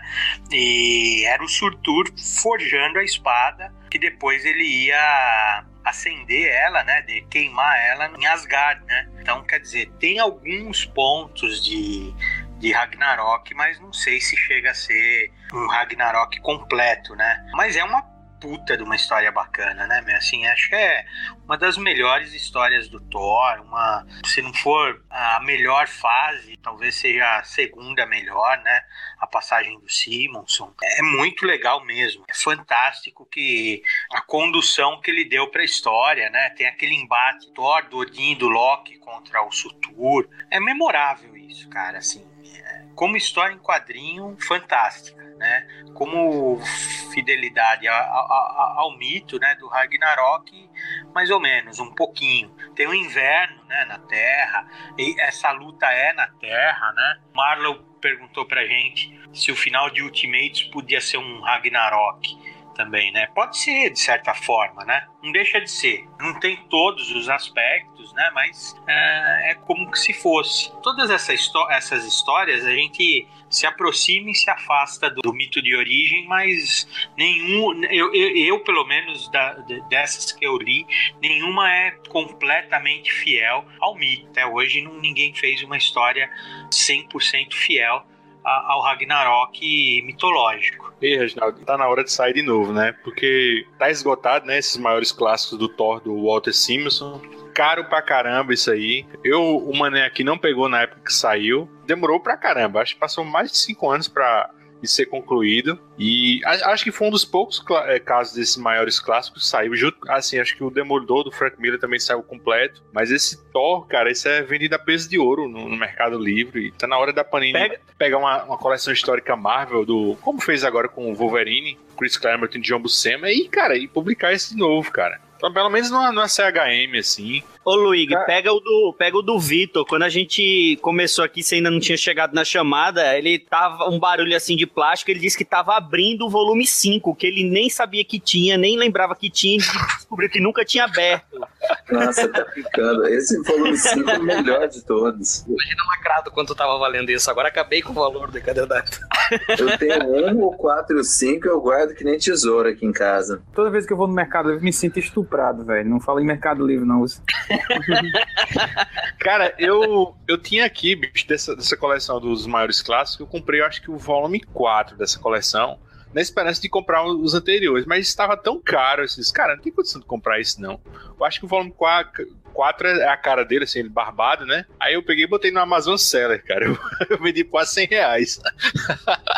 Olha aí, olha aí, ainda fala do Mercenários Livres, olha aí. Foi, cara. E porque não, tinha esperança de completar isso. E eu vi que isso, isso é, tá esgotado, cara, mas tem que sair, bicho. Tem que sair esse material. E, e você perceber, esse encadernado que foi lançado agora pela Salva, isso foi até recolorizado, sabe, bicho? Eu acho que não, não tenho certeza, mas eu acho que o, a, a, esse do, dos maiores clássicos da Panini é a colorização antiga ainda. Dessa coleção de maiores clássicos só me falta o volume 3. Eu tava até olhando aqui. Eu tenho um, dois, o 4 e o 5. O 3 eu não, não consegui pegar. Não veio, acho que não veio aqui pra Maceió na época. Pois separe um rim aí pra você comprar, viu? Então agora é o momento que eu humilho todos vocês, porque eu tenho um, dois, três, quatro e cinco aqui.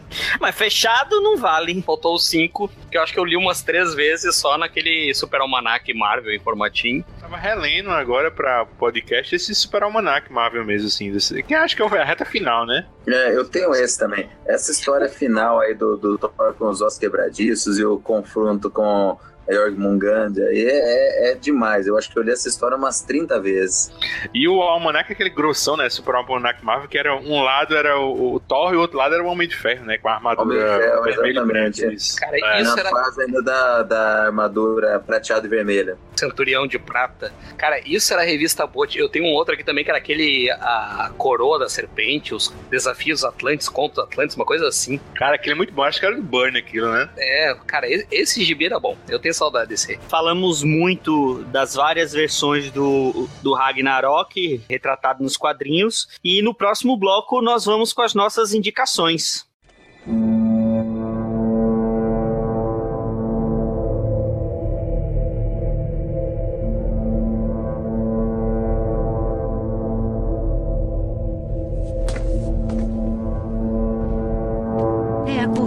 corneta do Balder. Isto não está certo. Os inimigos de Asgard foram derrotados. Mas mesmo assim, ele tocou o alarme.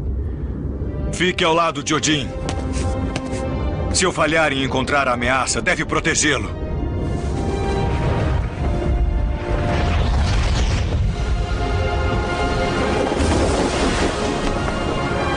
Mas se Thor perder, que esperanças terá Asgard?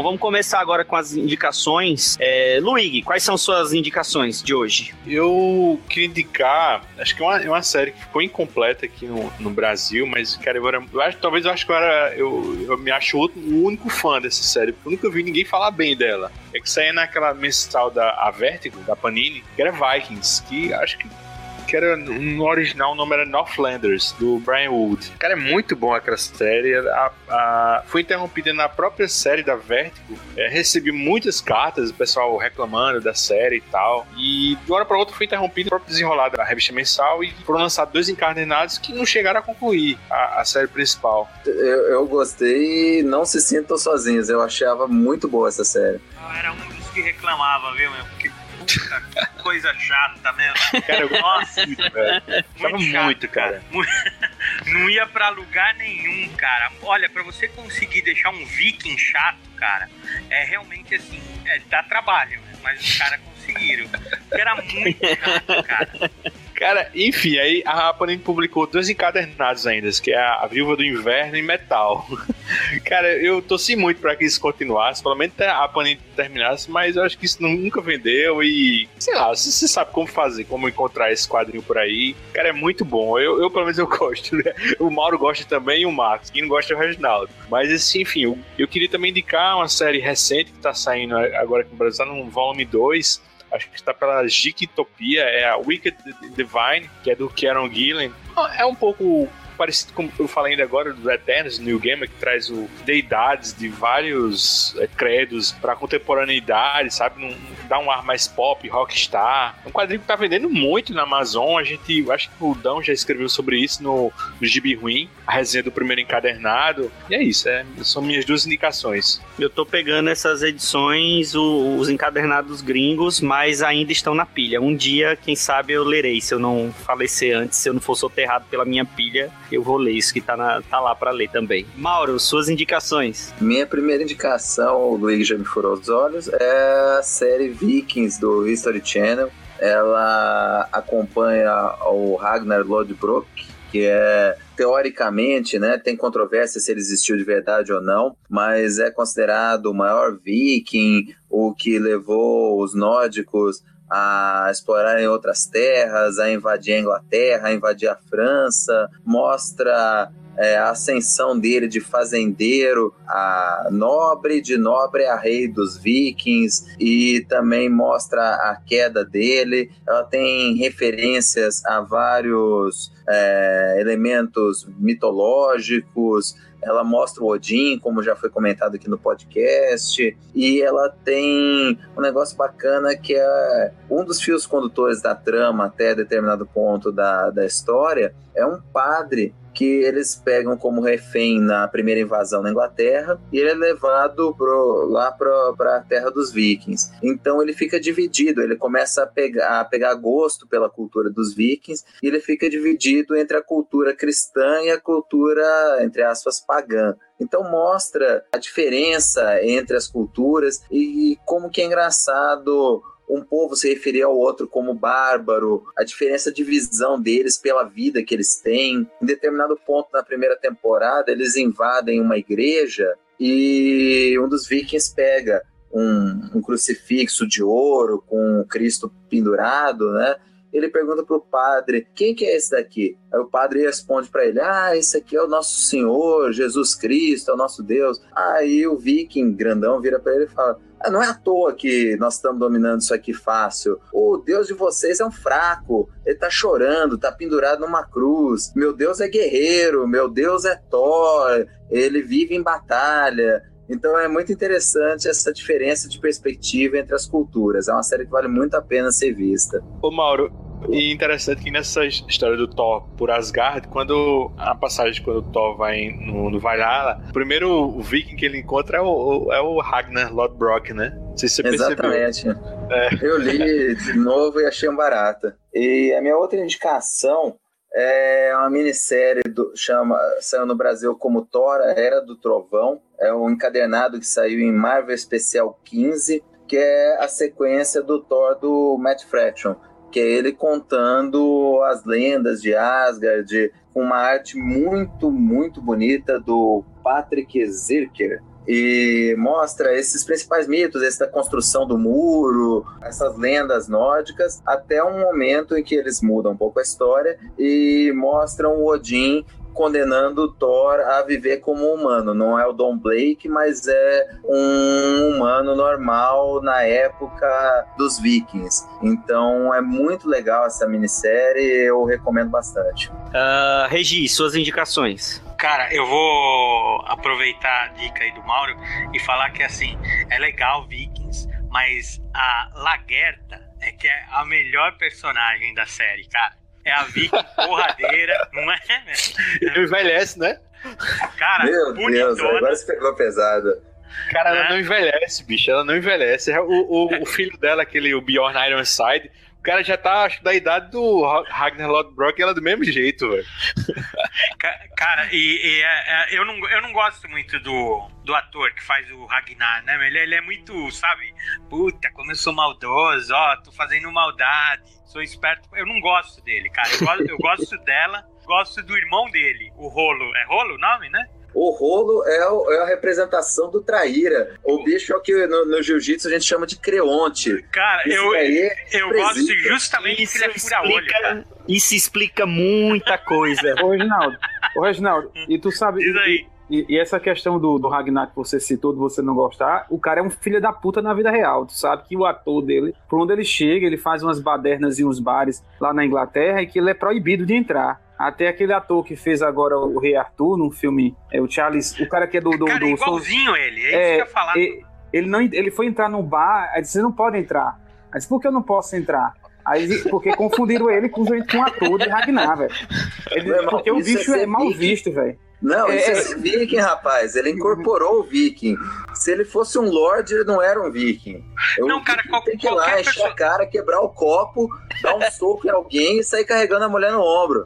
Qualquer, qualquer personagem que ele faz, esse ator, meu, ele levanta a sobrancelha assim, meu, e sabe, mexendo as mãozinhas assim, sabe, fazendo plano maligno, assim, eu não gosto, eu realmente eu não gosto dele, cara. A, a série é, é, realmente excelente. O padre, né, ele, ele comparando as culturas, é bem legal mesmo, cara. E, e o, fi, o, o, Ragnar, ele é, é, é não é certeza que ele existiu mesmo, mas o qual que é o nome? O filhinho dele lá, que é o sem osso. O, o Ivar. Ivar the Boneless. E, esse é documentado que ele existiu, né? O Bjorn também e o Rolo é, também. O é. Rolo, até a Normandia, historicamente, foi governada pelo rolo. É, é, o reino dos nortenhos. É que ele casou com uma francesa e conquistou aquele território. Acho que a quarta isso. temporada é isso. Aí eu só vou fazer meu registro final, assim. Discordo e concordo com o Reginaldo em duas coisas.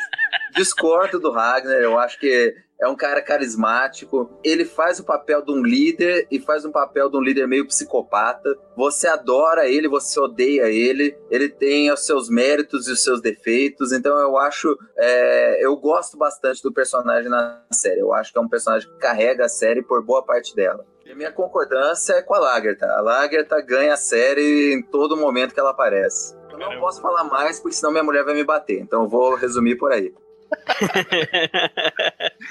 Cara, ela, ela aparece na, na primeira temporada ainda.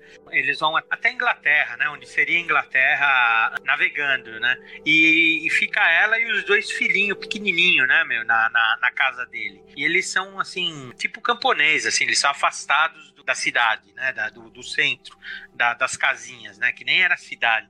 E, e chega dois caras querendo invadir, abusar dela, das crianças, tudo.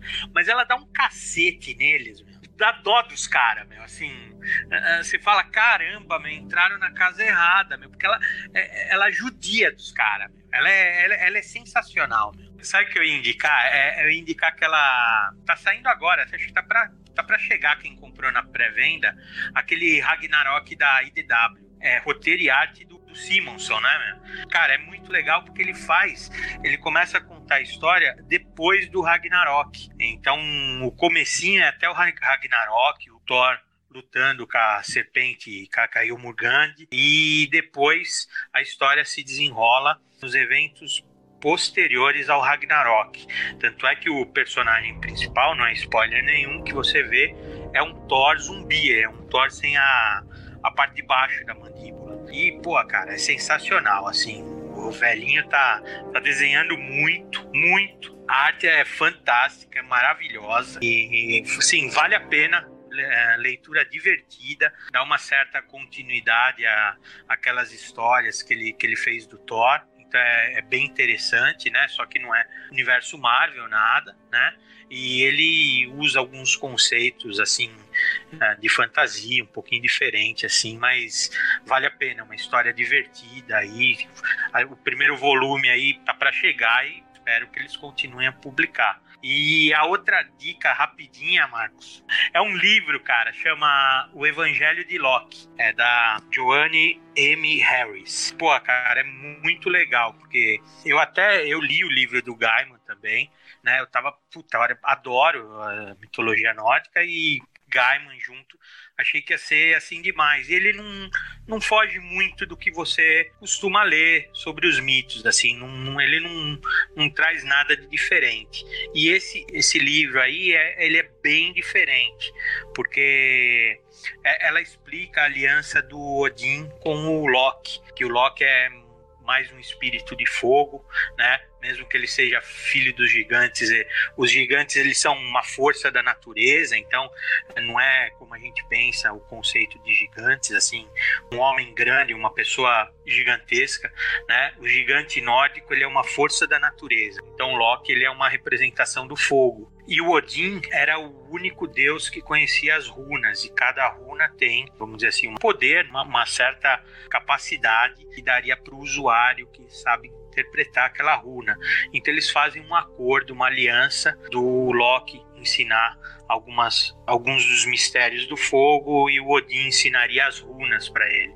E é bem legal essa história, assim, ele é bem, ele é bem pautado nos mitos, mas com esses detalhezinhos, assim, ela vai explicando uma runa por vez e ela vai mostrando o desenvolvimento do Loki e tem você até vê pouco nos quadrinhos, né, que a, a gente tá a gente quando a gente fala dos deuses nórdicos, a gente fala principalmente dos Aesiris, né, que é o Thor, o Odin, né? Mas existe todo um outro lado que são os Vanires, né? Que é um tipo totalmente diferente de Deus, eles são uh, mais ligados ao mar até do que Odin e Thor, né? Uh, e é bem legal, cara, esse livro. Assim, se você quiser procurar alguma coisa que acrescente, se você já tem algum conhecimento de mitologia nórdica, vai por aí, é o Evangelho de Loki. Vitor, é, manda suas indicações. Bom, eu vou, vou indicar uma difícil e uma fácil, tá? A difícil é a fase do Dan Jurgens no Thor, é, Dan Jurgens e John Romita Jr. Acho que acho até que começou a sair aqui ainda pela Abril, continuou na Panini, uma fase bem longa, tão longa quanto a do Simonson. E para mim, eu acho que equipara com a do Simonson. Para mim é Stan Lee, Jack Kirby, o Simonson e o e essa fase do Jurgens com o Romita Jr. Só que é difícil, é difícil de achar, porque aqui nunca foi, nunca saiu encadernado, sempre foram é, nas edições mensais e sempre no mix, né? Marvel 2002, 2000, depois Marvel 2003, 2004 e assim vai. É, acho que foi até 2009 isso aí. Até chegou a ter uma ou outra edição dedicada 100% ao Thor, mas a maioria era no mix. Então, para você ler isso legalmente no Brasil, vai ter que frequentar muito sebo aí. Mas vale muito a pena, é muito legal essa fase. Acontece um monte de coisa. É a fase que introduz o Jake Olson, o Jake Olson na história, né? Que depois virou só uma piada no filme do Thor. Fiquei chateado. Mas vale muito a pena. Um dia ainda quero pegar, botar em ordem minha coleção para reler isso. Essa era difícil. Tem uma barbada, que para mim é uma historinha bem, bem subestimada do Thor, até porque é uma historinha bem leve, despretensiosa, mostra o Thor na juventude, que é Thor Tempestade Divina. Saiu aqui naquela Marvel Apresenta número 4, uma das primeiras Marvel Apresenta, em 2009. Mas apesar disso é fácil, você encontra tranquilamente aí na internet. Eu tava pesquisando agora até para indicar. Tem por 6 reais, 8 reais. São três historinhas, 100 páginas, tem duas páginas cada uma, do, do Kurt Busiek e do Steve Hood que mostram o, o, Thor e o Loki encarando em três momentos diferentes da vida uma tempestade rebelde, né? Um, um, quase um elemental do vento que não eh, tem personalidade, tem consciência, que, que ele não quer se render ao Thor como deus do trovão, né? E na verdade tudo é um conto dentro dessa linha do Thor aprendendo uma lição de humildade. O roteiro do Kurt Busiek bem simplesinho, não é, não é nenhum Marvels nem nada, mas é muito legal. Só a arte do, do Steve Hood é um dos meus artistas preferidos. Só a arte do Steve Hood tá valendo. Se você achar aí num sebo, Marvel apresenta 4, Thor Tempestade Divina, é uma bela leitura. Yuri, suas indicações. Eu vou citar dois livros acadêmicos aqui. Já que eu fiquei com aquela parte de discutir a mitologia nórdica, né, do, do, no caso do Ragnarok, eu vou citar dois livros. Na verdade, é um livro acadêmico e outro livro, livro que necessariamente não é tão acadêmico, não. O livro acadêmico é Deus, Monstros e Heróis, Ensaios de Mitologia e Religião Viking, é de John Langer, ele é, foi publicado pela editora UNB. Alguém quiser encontrar, provavelmente vai encontrar nesse stand virtual, nesses sites assim, que eu acho que tem um acesso maior a, a livrarias que possa ter esse livro. O outro livro, na verdade, não é um livro acadêmico, é um, um livro chamado Sagas Islandesas. Narra várias lendas, é, várias lendas é, nórdicas, né? E que seria interessante para quem quer discutir um pouco com relação a essas a esses mitos. E um terceiro livro, eu ia citar dois, mas eu vou citar outro, é Deuses e Mitos do Norte da Europa. E aí, esse é, foi publicado pela editora Madras, é, é mais fácil encontrar. Então, para quem quiser ter um pouco de acesso a essas discussões mais mitológicas, né, em termos de uma discussão mais acadêmica, pode encontrar nesses, nesses livros aí. Então, para terminar minha fala, eu queria ressaltar a questão de que essa imagem de sempre associar o Vink como uma figura de um do saqueador, do cara guerreiro, brigão, isso é uma, uma, imagem um pouco construída, né? Construída justamente pelo aquele saque que Mauro até falou, que foi o saque do, do mosteiro de Lindisfarne, que até conta na, na, primeira temporada da série Vikings, né? E na verdade aquela, aquele saque ali termina criando uma imagem na Europa. Na verdade o Viking é um termo até pejorativo, né? Que os povos nórdicos seriam dotados à briga e essas coisas, e pelo contrário, sabe? eram povos extremamente organizados e tinham uma organização tão profunda, tão profunda que eles estavam muito à frente dos próprios cristãos medievais da época, né? É tanto que eles deram origem depois às sociedades escandinavas hoje, que são bastante com democracias bastante plenas. Bom, e a minha indicação, eu queria indicar a minissérie Thor Vikings do Garth Ennis e do desenhista favorito do Yuri, o Glenn Fabry. Foi publicado lá nos Estados Unidos em 2003. Saiu aqui no Brasil na Marvel Max, da Marvel Max 14 até a Marvel Max 18. E é, a história, assim, ela é bem básica. É uma, uma maldição que faz com que um, um grupo sanguinário de vikings navegue pelos mares por séculos séculos, e aí eles, mesmo com o, o, o, habitando ainda os corpos ainda apodrecidos, eles conseguem chegar em Nova York nos dias de hoje e decidem continuar com a matança. E começa a saquear, começa a, a bater, a, a, estuprar, e chega o Deus do Trovão, né, o Thor, para tentar detê-los e, e, e, assim, é, é uma série como o Gartiene sabe fazer, né? Tem muito sangue, tem muita violência, tem uma participação do Doutor Estranho na série e assim, não deve, não sei se é tão fácil de se conseguir, mas é, eu acredito que nos sebos não, não seja é, algo assim extremamente difícil de você achar essa série. É... Acho que foi o Levi Trindade, ele falou que tá pra, pra ser lançado isso aí. Pois é, e, então vale a, vale a pedida, mas não faça igual o, o Yuri, não leve para o, o Glenn Fabry autografar, que senão, segundo o Yuri, ele vai cagar a capa do seu encadernado. E pior que faz mesmo, ele escreve na capa, porra. Fudeu meu. meu... e a minha segunda indicação, é, eu acho que talvez, não sei se vocês vão se lembrar, tal, talvez eu seja apedrejado e talvez ainda o Luigi corte isso do, no final, mas eu vou indicar mesmo assim. É um filme. É, o nome do filme em português é Uma Noite de Aventuras. É um filme de 87. Não, pô, isso é foda, pô. Esse filme é dirigido, Caramba, dirigido clássico pelo... dos anos 80. Chris, Chris Columbus, né? O mesmo diretor de Esquecendo de Mim, dos dois primeiros tem, Harry Potter. E tem Elizabeth Shue, velho. E tem Elizabeth Shue, bicho. Então, a Elizabeth Shue é a protagonista, ela tem ela interpreta uma jovem de 17 anos que tava esperando ter uma noite boa com o namorado, mas ele cancela e ela não tem nada para fazer, acaba indo trabalhar de babá, de uma garotinha e do irmão dela de 15 anos. Aí começa todo aquele plot de filme da sessão da tarde, né? É, a amiga liga para ela precisando de ajuda, ela sai junto com os garotos para tentar ajudar, o fura pneu do carro, tal. Agora, por que que eu tô indicando essa série? Porque a garotinha, ela é fã do Thor. Ela anda com o Elmi, anda com um martelo na mão. E lá pelas tantas do filme, aparece um cara loiro com um martelo na mão, com o maior jeitão de Thor. E o mais engraçado, quem interpreta ele é o Vicente Donofrio, o cara que fez o Rei do Crime nas duas temporadas da série do Demolidor. E assim, é um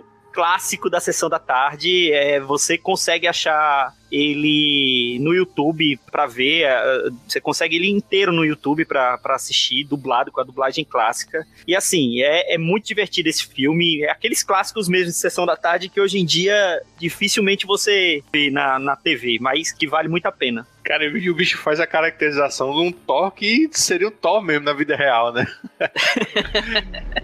bem um Thor bem. Cara é um indigno, mecânico, né, sei com lá. É um Thor, é um Thor borracheiro, né, velho? Indigno, né? Indigno Thor. Bem legal, cara, esse, esse filme. A- Agora, quer ver, cara, explodir, assim, você não espera. É a menininha, né, que gosta do Thor, o irmão dela, e tem um amigo dele que é um, um ruivinho meio vesgo, assim, bem engraçado, Isso. cara. E- e- esse ruivinho, cara, ele é o, o engenheiro desse Star Trek novo que tá passando na Netflix, repara. Cara, É, sé- é sério? É, cara, é, cara. Eu falei, pô, da onde eu conheço, da onde eu conheço, eu fui pesquisar tal, é, é, é o cara, meu. E ele tá todo serião, né, nas, na É, aquele série. bem chato ele. Sim, É sim. bem chato pra caramba ele. Olha aí, tá vendo? Se um vira rei do crime, o outro vira engenheiro da, da, da federação, ó. Bom, é, é isso. Esse foi o nosso sete jagunços sobre o Ragnarok. Eu quero agradecer mais uma vez Luigi, Mauro, Regi, Yuri e Vitor. Valeu, pessoal, e até o próximo sete jagunços. Um abraço e tchau.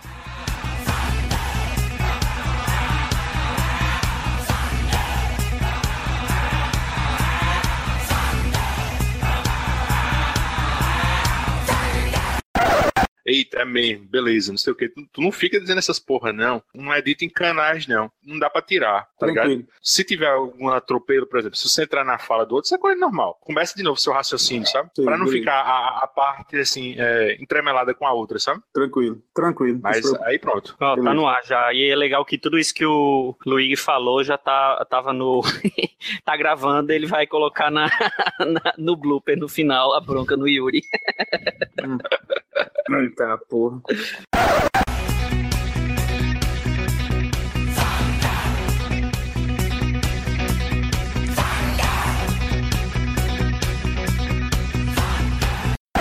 Desculpa, viu, Regi? Não fica com raiva de mim, não.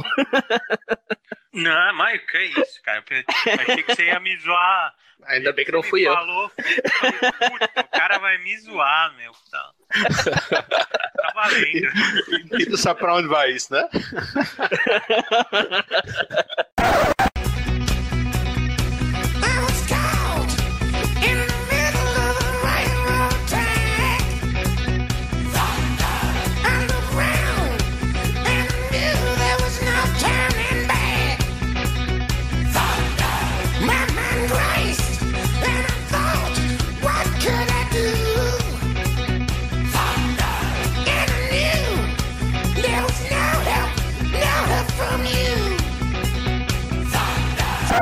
Eu acho que Dá pra lembrar mais fala o tempo todo que esse foi o maior erro dele, foi esse tal de camisetinha aí. E ele é de João Pessoa, cara. Os campinenses são todos homens, assim, tem.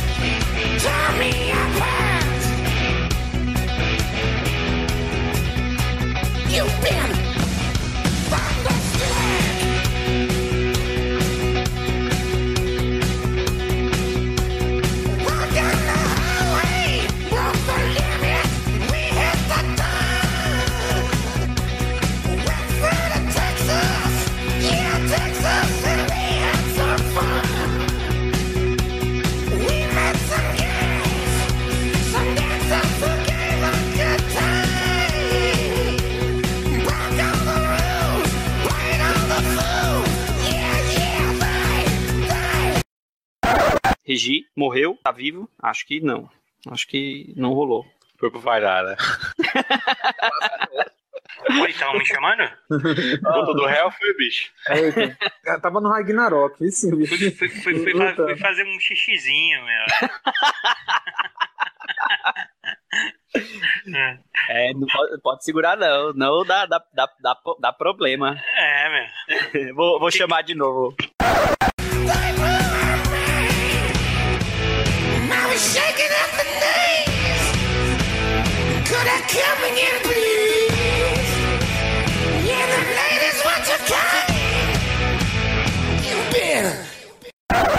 Bom, deixa eu ir para as minhas indicações. Ah, Opa, primeira- opa, opa, opa. Deixa eu indicar, meu. Ainda Ah, só- desculpa.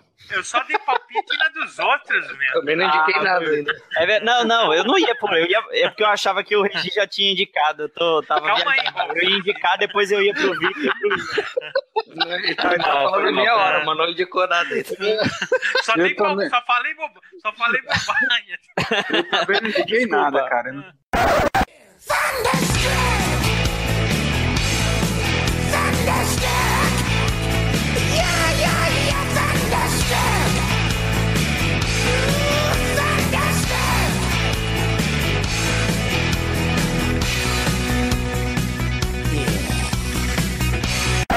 Sim, e pra terminar, eu vou com eu fico com o Reginaldo. Aquela série Vinx da Vertigo é chata pra caralho. E, aquele, e aquela saga que até Luiz citou, aquele livro é A Viúva, a viúva de alguma coisa, a viúva da casa do caralho. Eu sei que é chato pra porra. Aquele, aquele, E você sabe que eu vou cortar, né?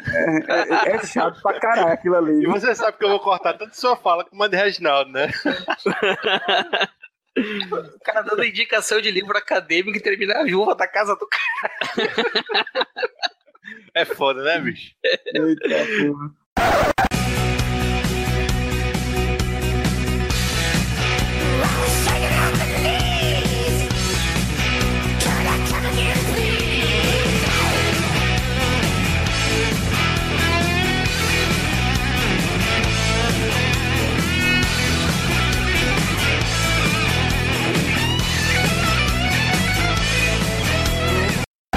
Bom, antes de finalizar, eu não quis encerrar a transmissão porque eu quero que o Regi explique pra gente o que é escatologia. Porque quando eu tava falando isso, tanto na pauta quanto falando aqui, eu só. O pessoal ainda lembrou de coisa mais simples do Mr. Hank do, do South Park. Eu só tava vindo com Two Girls One Cup no, na minha cabeça, velho.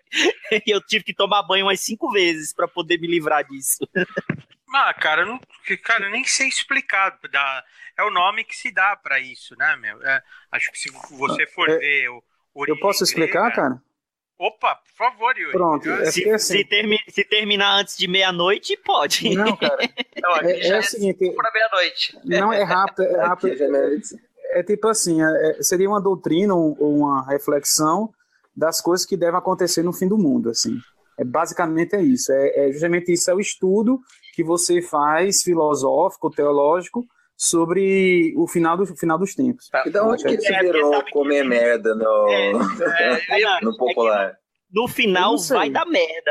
Aí É, eu acho que é só porque, a- é porque como no final dos tempos tudo vai, vai- a putaria vai começar, né? O negócio começa tudo a se lascar. Aí eu acho que os caras vão dizer, tá todo mundo tomando cu. Eu acho que Não, mas é assim, a- né? a- a- acho que acho que comer merda, cara, é coprofagia. Olha aí, olha o que que acontece no submundo de Vinhedo que a gente não sabe. Não, eu acho, eu tô chutando, tô chutando também. É cinco pra, me- é cinco Ouvi pra dizer, um amigo, né, um amigo seu disse, né? Não tô falando como especialista. Rapaz, só, só pra gente terminar, vocês perceberam que o podcast de hoje houve uma paz eterna, assim, tranquila. Acho que foi a, a falta de de Anderson, assim. quando-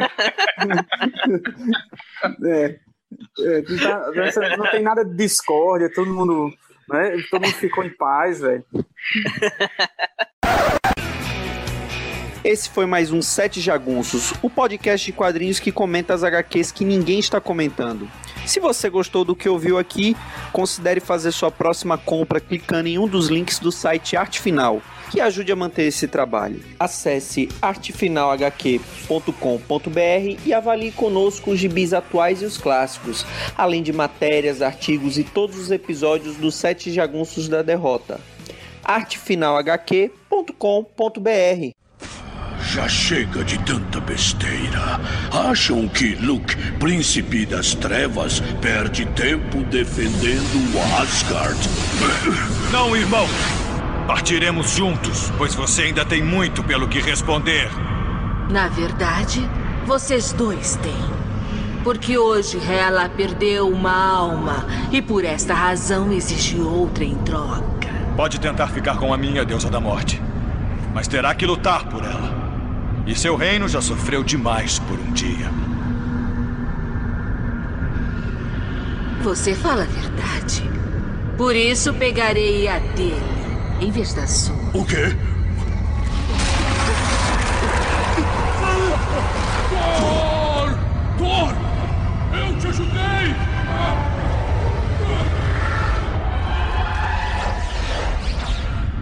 Eu poderia lutar com você pela alma do Loki. Você irá? Não. Ele é meu pai. A estadia dele não será eterna. Mas fique sabendo, filho de Odin, que sua alma será minha e que vou guardá-la para sempre. Você não pode fugir do seu destino.